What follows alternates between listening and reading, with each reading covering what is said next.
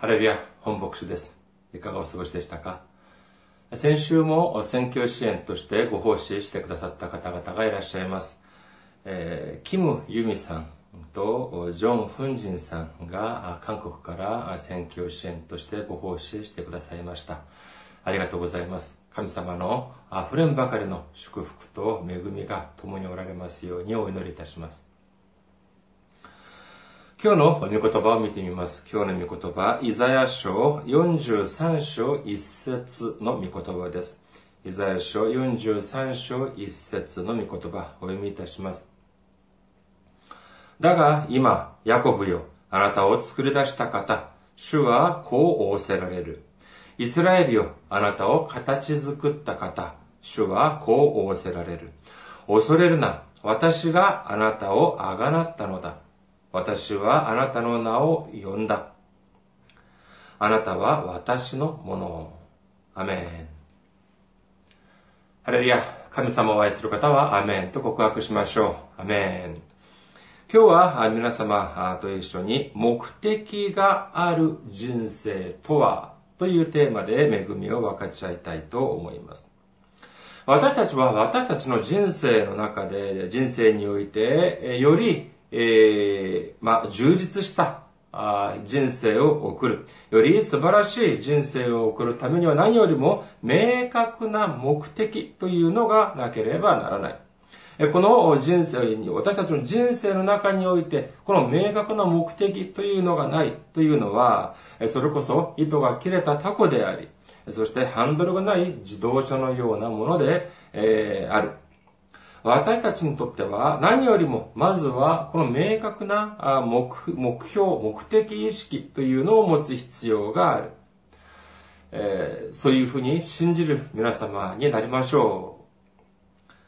う。もし私がこのようなメッセージの内容だとしたら、テーマ、タイトルをですね、目的がある人生だけというふうに、目的がある人生までで終わったのかもしれません。しかし今日は、あ、あえて、今日はあえて、目的がある人生とは、このとはということを、まああえてえ付けさせていただきました。皆さん、私がさっき、先ほど申し上げましたことの中で、おかしな点、変な点はありませんでしたか？まあ多分なかったではないでしょうか。私たちの人生、えより充実した人生を送るためには、この目標、明確な目標、明確な目的というのは大事である。まあこれに、これが間違っているというふうに言われる方は多分いらっしゃらないとは思います。まあ、このようなことはですね、私が考えたというよりも、まあ、まあ、昔、まあ、からですね、学校とかでもですね、小学校の頃から、まあ、道徳の授業とか、いろんな授業で、まあ、たくさん聞いて、聞いたことのある内容だったと思います。または、えー何とかの講演会とかですね、若者たちに対する講演会とかでも、まあ、偉い先生方があ言いそうな言葉でもありますでしょうし、もしこれを聞かれている方がご両親だった場合は、まあ、親は、えーとまあ、子供たちにですね、えー皆さんのじ、あなたの人生えを生そのその充実した人生を送るためには目的を持つことが大事だというふうに言われたことがあったかもしれません。または、私たちが子供だった頃にですね、親からそのようなことを言われた方もやはりいらっしゃるのではないでしょうか。ではもう一つ質問をさせていただきます。神様を信じる私たち、イエス様を救い主として受け入れた私たちにとって、素晴らしい充実した人生というのはどういう人生であるかというふうな質問に対する、まあ、模範回答の一つとしては、やはり聖書的な人生というふうに、えーを言えることができるかもしれません。私たちが本当に素晴らしい人生を送るためには聖書的、神様の御言葉が書かれている聖書的な人生を送ることが素晴らしい人生を送る鍵になるというふうに、ね、な意見に関して、対して、えこれは違うというふうにおっしゃる方、もしいらっしゃいますか？ね、多分いらっしゃらないと思います。じゃあ、まずここまで整理してみましょう。まずはじめに私たちは私たちの人生において明確な目的というのがなければならない。そして2番目に、私たちは聖書的な人生を送らなければならない。ここまではよろしいでしょうかでは、最後の質問をいたします。聖書にはたくさんの数多くの人物、登場人物がいます。それ、それほどと、たくさんの登場人物の中で、では、目的を持つ、明確な目的を持って生きた人間、特に若い頃から、幼い頃から、明確な目的を持って、その通りに、その通りに生きていた、生きていった人間とは誰がいたでしょう。3人ぐらい皆さんは言うことができますか？3人がちょっと厳しかったら2人、あるいは1人ぐらい思い浮かぶ方がいらっしゃいますか？実は礼拝中にですね、このような質問をしてみました。するとある方が、アブラハムというふうにおっしゃいました。アブラハムはじゃあ明確な目的意識というのが昔からあったのだろうかアブラハムは明確な目的意識があって、明確な目的があって、カナンの地に行ったでしょうか創世記12章1節から3節には次のように書かれています。主はアブラハムに仰せ、アブラムに仰せられた。あなたはあなたの生まれ、故郷、あなたの父の家を出て、私が示す地へ行きなさい。そうすれば私はあなたを大いなる国民とし、あなたを祝福し、あなたの名を大いなるものとしよう。あなたの名は祝福となる。あなたを祝福する者を私は祝福し、あなたを呪う者を私は呪う。地上のすべての民族はあなたによって祝福される。アブラハムが神様からこの御言葉を聞いた時期、いつだったでしょうか？アブラハムが青年だった頃でしょうか？次の説、創世記12章4節の後半にはこのように書かれています。アブラムがハランを出た時は75歳であった。つまり、彼の人生は青年はもとより中年でもない75歳になってから初めて人生の目標というのを持ったと言えることになります。じゃあ人生の目的、人生の目標、これはじゃあ具体的なものだったでしょうか？いや、違います。どこかもしれない。行ったこともない。そこに行けと言うんです。ただ神様がそこに行きなさいというその御言葉だけを信じて行ったということなんです。これが明確な具体的な目的だったと言えるでしょうか？いいえ。とても不安な人生の目的。それも、もう人生の黄昏期です。75歳老年期です。その時になって、持つ人生の目的にしては、とても不安な、とても不安定な、抽象的な目的だったと言えるでしょう。じゃあ、モーセはどうだったでしょうか？彼は40歳までエジプトの王室で育つことになりますが、40歳の時にエジプトから逃げ出してきて、そして荒野で、もう人知れず静かに何の希望もなく暮らしていました。しかしある日、急に神様がモーセをお呼びになります。そして何とおっしゃるかというと、出エジプト記3章10節今行け。私はあなたをパロのもとに使わそう。私の民、イスラエル人をエジプトから連れ出せ。当時、モーセの年はいくつだったかというとですね、聖書には、神様の命令に従って、エジプトの王であるパロの前に立った時のことを記しています。出エジプト記7章7節です。出エジプト記7章7節彼らがパロに語った時、モーセは80歳、アロンは83歳であった。モーセもやはり同じです。彼が、ああ、虐げられている、その、イスラエルの民族を私が救い出そう、なんていうふうに、そのことを人生の目的として持ったことがあるでしょうかいいえ、ありませんでした。アブラハムは彼の年、え、御年75歳。モーセは80歳になって、初めて、えー、新しい目標、目的を持って人生を歩み始めたということなんです。では、だからといって、アブラハムやモーセの人生がじゃあ失敗作だったというふうに言えるでしょうか？いいえ、とんでもありません。失敗は愚か。とてもそれこそ素晴らしい、え人生を、とても充実した素晴らしい人生を送ったということを私たちは知っています。私があまりにも年老いた方、ご老公たちの例ばかりを挙げたでしょうか。では少し若い人の例をも挙げてみましょう。ヤコブの息子ヨセフ、そしてイサイの息子ダビデ。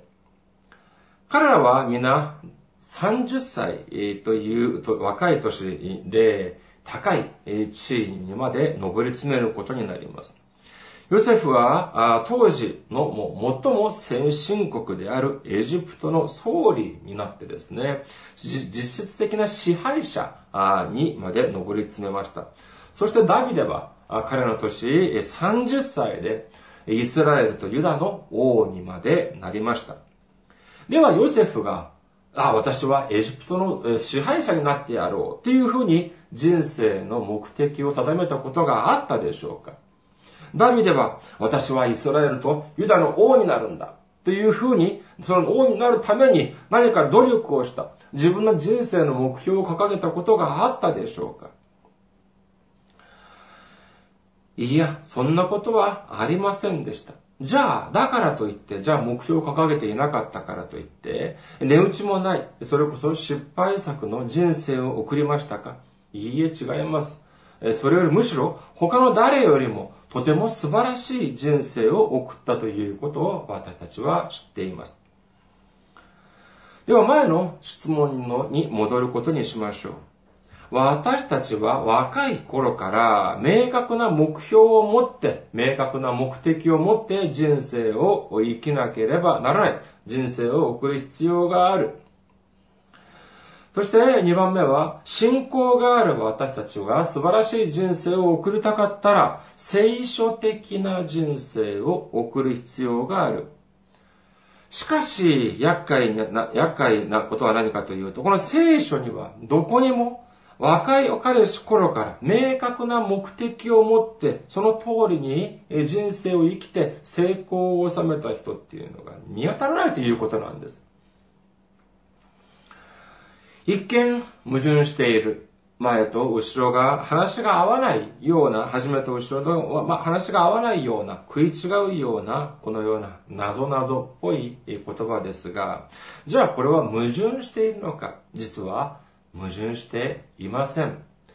このことについて、この謎について、今日は謎解きを、してみたいと思います。文章、まあ、もとより文章では主語または動詞、目的語なんていうのがあります。文法には。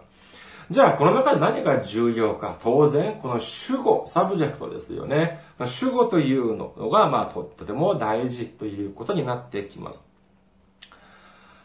えちょっと話の話題を変えてみましょうか。義務教育という言葉皆さんは聞かれたことがあると思います。義務教育、まあ、韓国や日本もそうですが、中学校までは義務教育です。じゃあどうして義務教育という名称が付けられているのか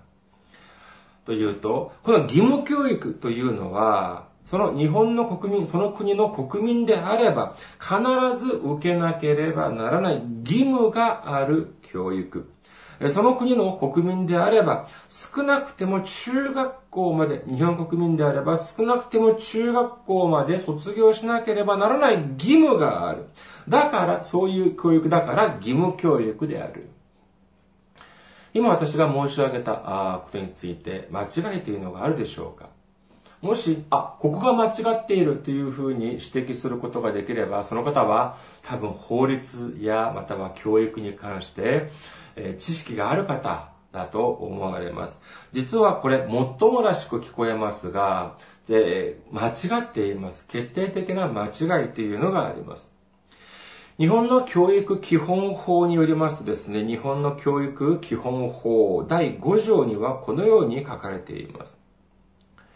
国民はその保護する子に別に法律で定めるところにより、普通教育を受けさせる義務を負うというふうに定められています。この義務というのはじゃあ何かというと、その国民が、その子供が教育を受ける義務があるというのではなく、この義務というのは、国民はその保護する子供、つまり、その子供を保護する国民、簡単にざっくり言うと、まあ、親権者や保護者、または、まあ、多くの場合、両親になるでしょう。つまり、この義務というのは、子供にかかっているのではなく、その子供を保護する対象、まあ、両親や保護者にかかっているんです。つまり、その子供は義務を負っているのではなく、教育を受ける権利を持っているのであって、この義務というのは、その子供ではなく、保護者または両親にかかっているというふうに認識しなければなりません。えこのようにですね、この主語というのがどこにかかっているかによって、えその国、その、その法律の解釈、またはその国が教育というのをどのように認識しているのかまで知ることができるんです。では、先に、えー、見てみたように、アブラハムやモーセ、ヨセフやダビデの人生は、どのようにして自ら目的を持って、えそして生きていたのではないにもかかわらず、その素晴らしい人生を送ることができたんでしょうかこれは、この秘密は、まさに、この目的が持つ主語、目的というのはどこにかかっているのかということに、が、確信だと、要だと言えます。つまり、世の中の人たちは、誰が自分の人生の目的を設定するのかに、の質問に対して、自分自身だというふうに、まあ当然だというふうに、まあそういうふうに思って、そういうふうに言います。答えるでしょう。しかし、アブラハムやモーセ、ヨセフやダビデは、本人の人生において、自らの人生において、その目的を、ここでもない神様に委ねた、神様に預けたということを私たちは知ることができます。ヘブル人への手紙11章8節から10節までを見てみましょう。ヘブル人への手紙11章8節から10節です。信仰によってアブラハムは相続財産として受け取るべき地に出て行けとの飯を受けたとき、これに従い、えー、どこに行くかを知らないで出て行きました。信仰によって彼は約束された地に他国人のようにして住み、同じ約束を共に相続するイサクはヤコブと共に天幕生活をしました。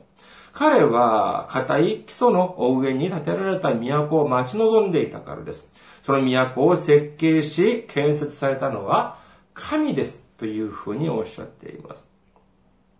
聖書によると明確に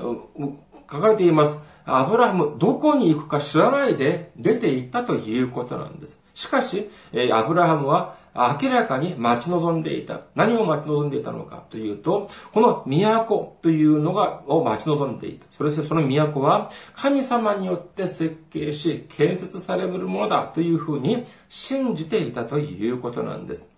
ヨセフもやはり同じです。自分の兄弟によって、召使いとして、奴隷として、エジプトに売られた、その、まあ、自分にとってですね、自分の人生を自ら、えー、目標とか計画する権限っていうのはありません。奴隷ですか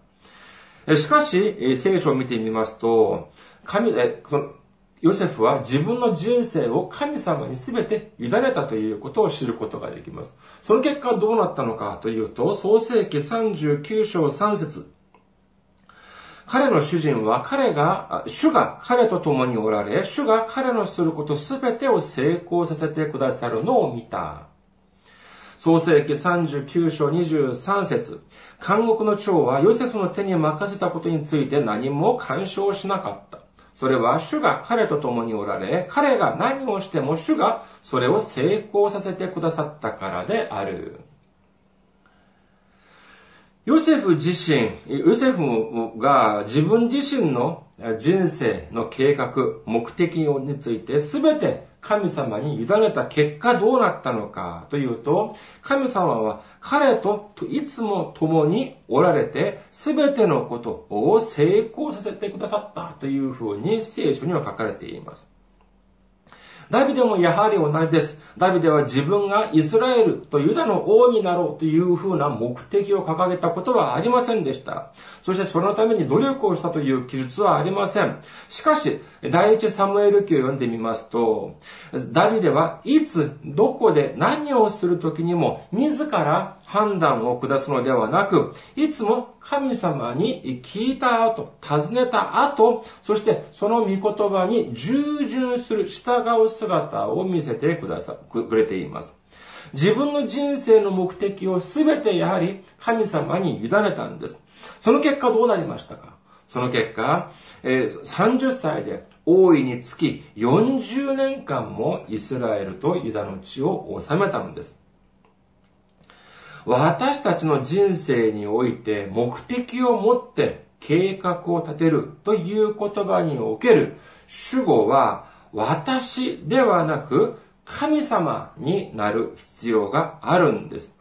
自分、人間が立てる計画というのは、それこそ虚しい限りですが、神様が立てる計画、神様がくださる目的というのは、それこそ常に成功させてくださる人生であることを皆さん信じる皆様、皆さんでありますようにお祈りいたします。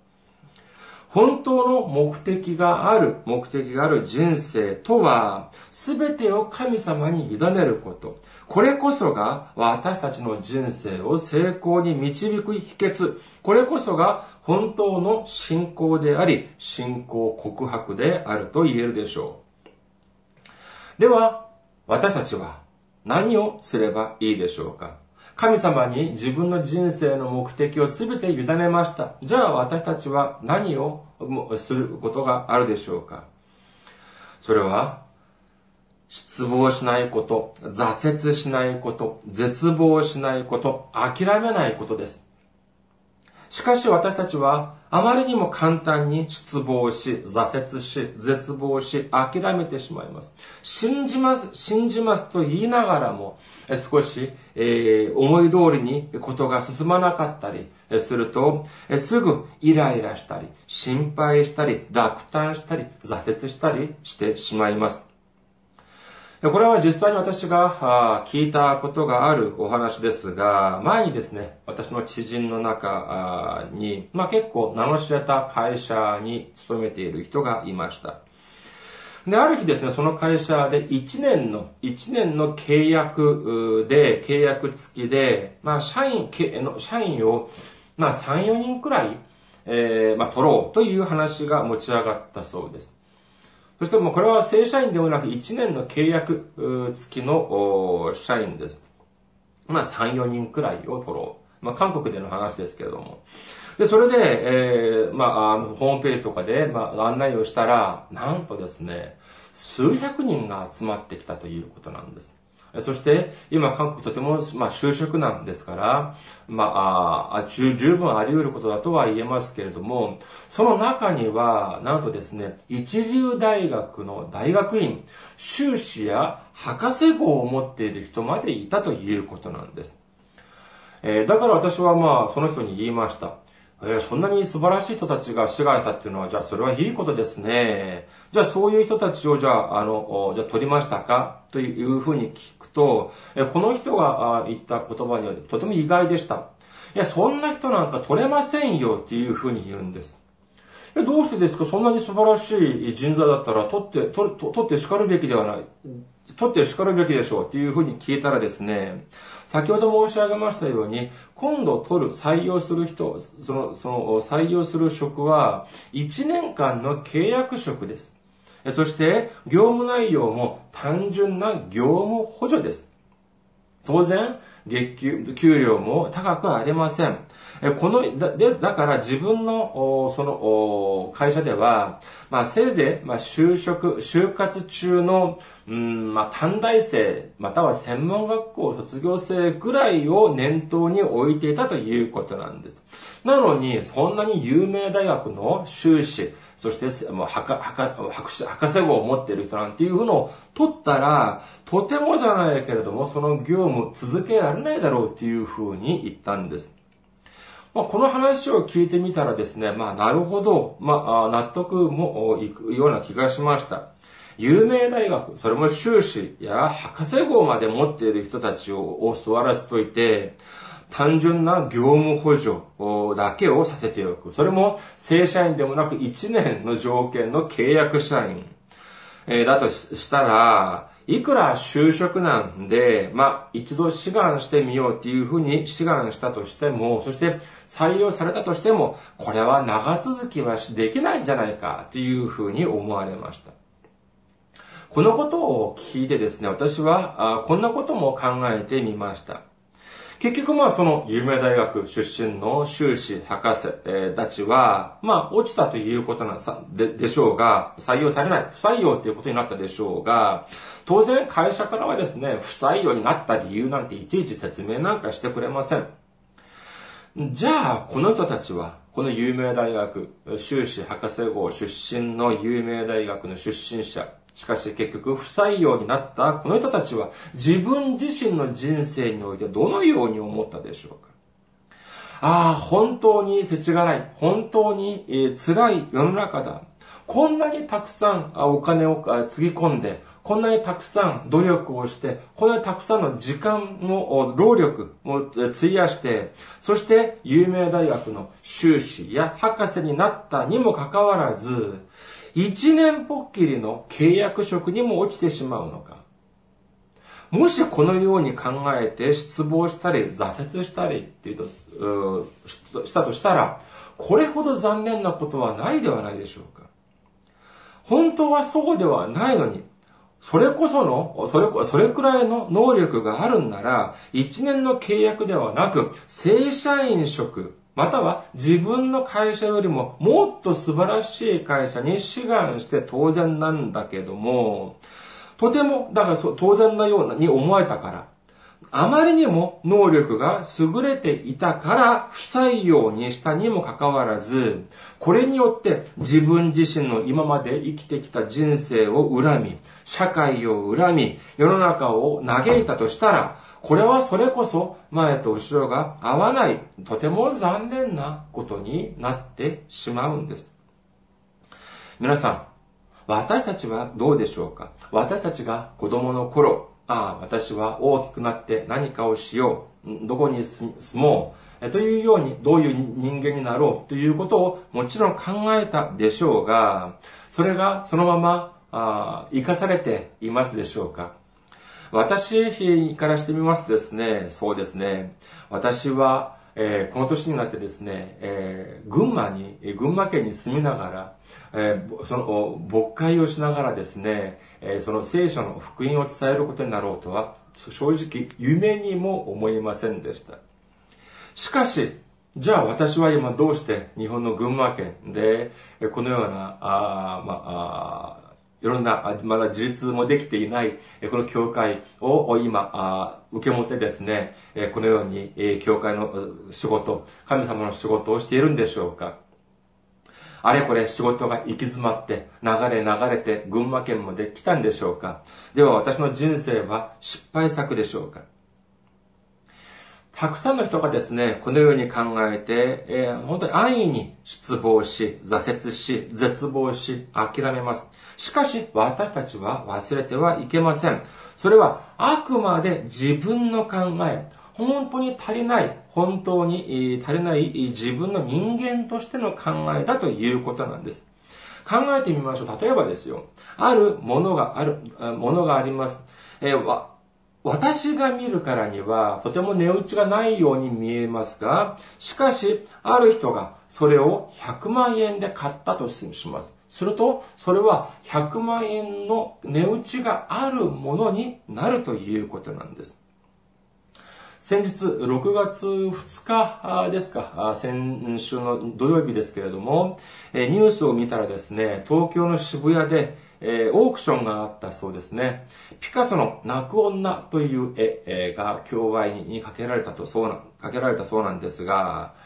えー、ニュース見た方、ご覧になった方もいらっしゃると思いますが、なんと10億円で落札されたと言います。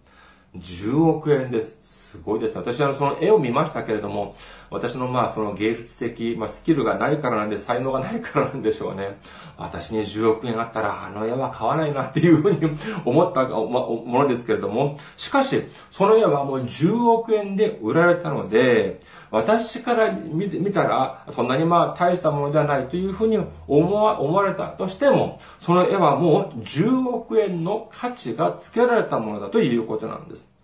では、この罪深き私たちの価値はどうでしょうか？私たちの値打ちはどうでしょうか？それは聖書に出ています。ヨハネの目録5章9節から10節までを見てみましょう。ヨハネの9節から、ヨハネの、えー目視録5章9節から10節です。